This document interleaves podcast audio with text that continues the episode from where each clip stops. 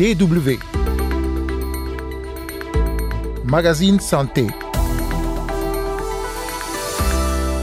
Toutes les 15 minutes, un travailleur meurt par suite d'un accident de travail ou d'une maladie professionnelle. On peut dire que la santé et sécurité au travail implique l'intervention de nombreux domaines de spécialité pour le bien-être physique, mental, social des travailleurs dans tous les métiers et d'adapter le travail à l'homme. Vous l'avez sans doute compris, cette semaine on parle de la santé et de la sécurité au travail avec le docteur Seydou Sanogo, médecin du travail et président de la Société malienne de santé et de sécurité au travail. Nous verrons ce qu'il faut faire pour maintenir un bon niveau de bien-être physique, mental et social salariés au sein d'une entreprise. En seconde partie d'émission, on continuera de parler du lien entre travail et santé.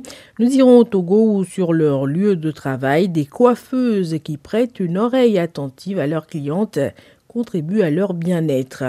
Des coiffeuses ambassadrices en santé mentale que met en avant l'organisation Blue Mind Foundation à travers son projet Help by Hair. Carole Assignon au micro, vous écoutez le magazine Santé. Bonjour à toutes et à tous.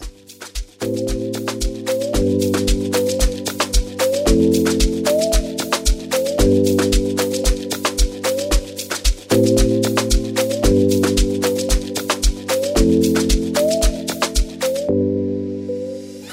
Un travail rémunéré, exécuter le contrat de travail en bonne foi, assurer la formation du salarié, assurer l'entretien d'évolution professionnelle, assurer la sécurité et protéger la santé du salarié.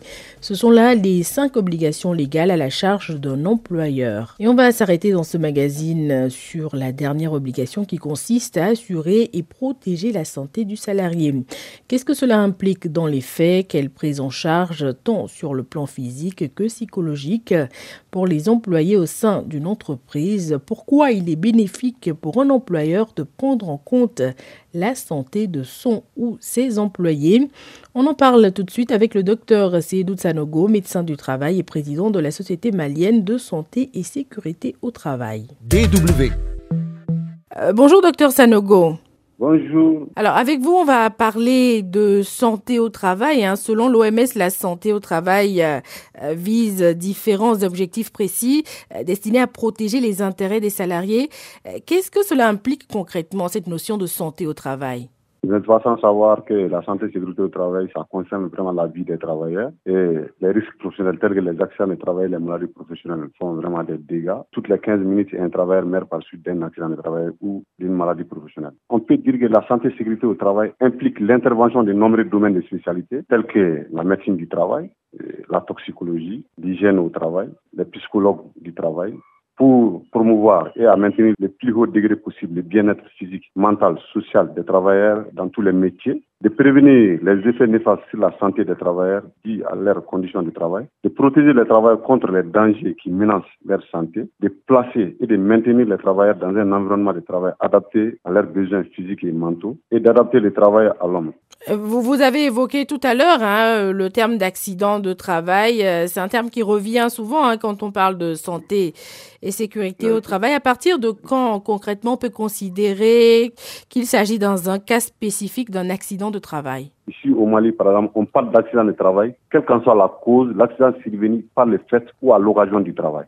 Ici aussi, il y a les accidents de travail qui rentrent dans le cadre des accidents de travail. C'est-à-dire qu'il y a aussi les missions dans le cadre du travail. En cas d'accident, c'est considéré comme un accident de travail. Vous êtes responsable, hein, docteur Senego, euh, de l'Association malienne de santé et de sécurité au travail. quelles actions euh, ou initiatives votre organisation mène en faveur justement de la santé et de la sécurité au travail? Nous nous incitons à la mise en place des cadres réglementaires et législatifs pour l'exercice de la santé et sécurité au travail en République du Mali. Et ce qui en témoigne notre participation vraiment à la mise en place de la politique nationale de santé et sécurité au travail. Nous contribuons aussi à la formation des bases et à la formation continue des praticiens en santé et sécurité au travail, les hygiénistes industriels, les toxicologues et les, les environnementalistes. Ici, au Mali, on a l'Institut de formation en sciences de la santé qui forme maintenant les masters en santé et sécurité au travail. Les membres de la société sont vraiment impliqués dans la formation à ce niveau. Et nous organisons aussi les, les, rencontres à caractère scientifique, telles que les congrès, les conférences, les ateliers, les séminaires, ainsi de suite.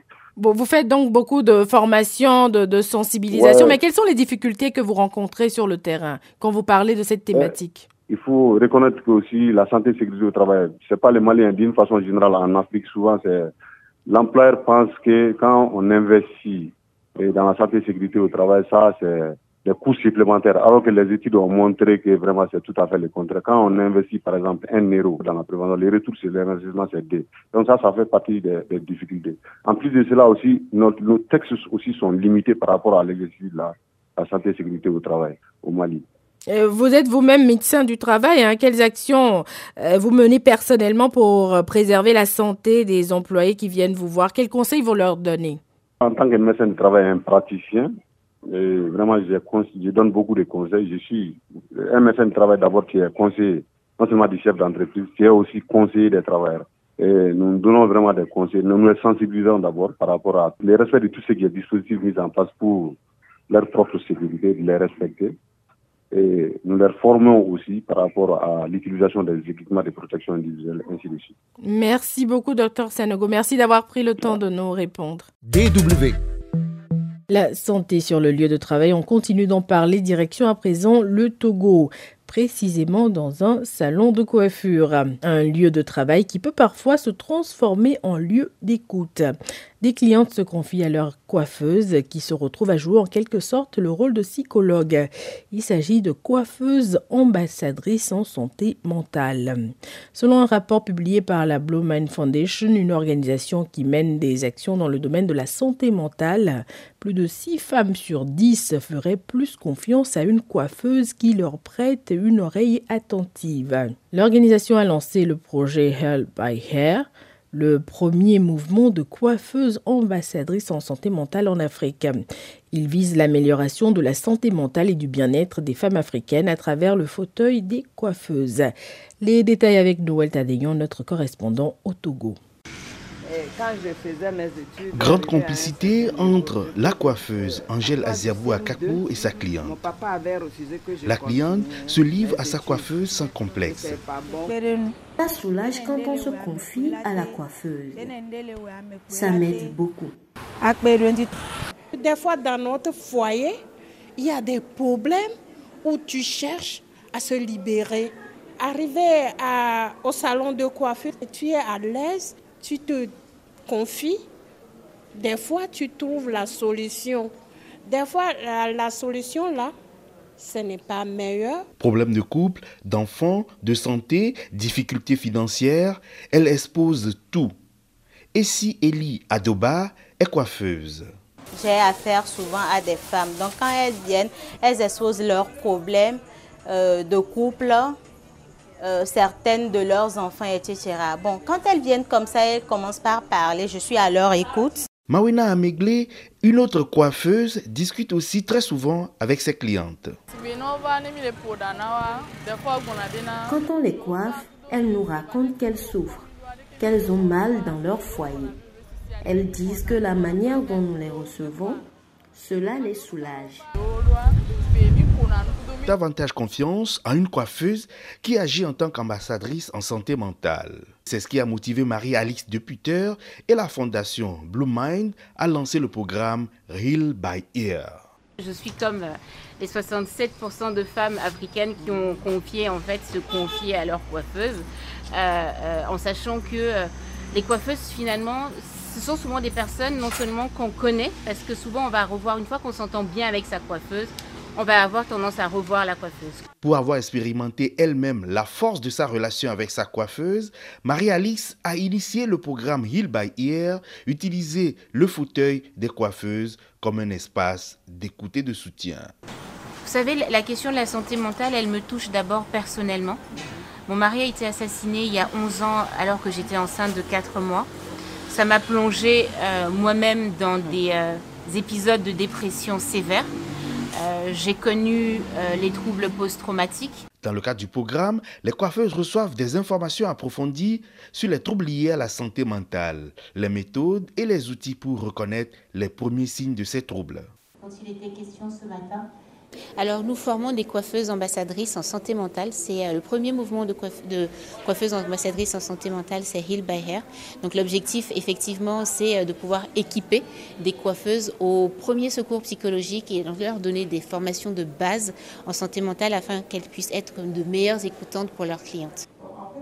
Une formation appréciée par la coiffeuse Angèle Aziabou Akakbo, qui est également secrétaire générale du syndicat national des travailleurs du secteur de la coiffure esthétique du Togo. L'occasion est venue pour former nos apprenants, nos consoeurs, nos confrères, pour que nous pouvons eh, valoriser ce secteur ou bien aider la population eh, à éviter les maladies mentales. L'initiative est très appréciée au niveau du programme santé mentale au ministère togolais de la Santé. Docteur Komuvi Maoussi Aho, coordonnateur du programme santé mentale, estime que la formation des coiffeuses pour être à l'écoute de leurs clientes et les orienter fait d'elles des relais communautaires sur la santé mentale. Donc je trouve ça très formidable, pertinent, et vu que euh, la charge de mais la morbidité au niveau de la santé mentale, d'après ce qu'on vient d'écouter, est plus au niveau des femmes que des hommes. je pense que leur stratégie est innovante et ça permettra quand même de capter ces femmes-là qui n'ont pas euh, la facilité d'aller se confier à un prestataire de santé. La Fondation Blueman et sa présidente ambitionnent de faire de la santé mentale un enjeu social, culturel et politique. Leur credo, et de rendre accessible le soin pour tous. Noël Tadigno Alomé pour la Deutsche Welle. Et c'est déjà la fin de ce magazine santé. Merci pour l'écoute. Euh, on se retrouve la semaine prochaine pour un nouveau numéro. D'ici là, prenez bien soin de vous.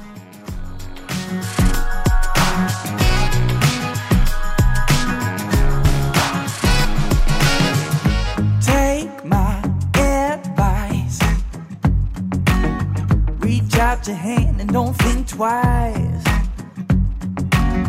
And pick up that phone. Just make the call, you're not alone. Call for help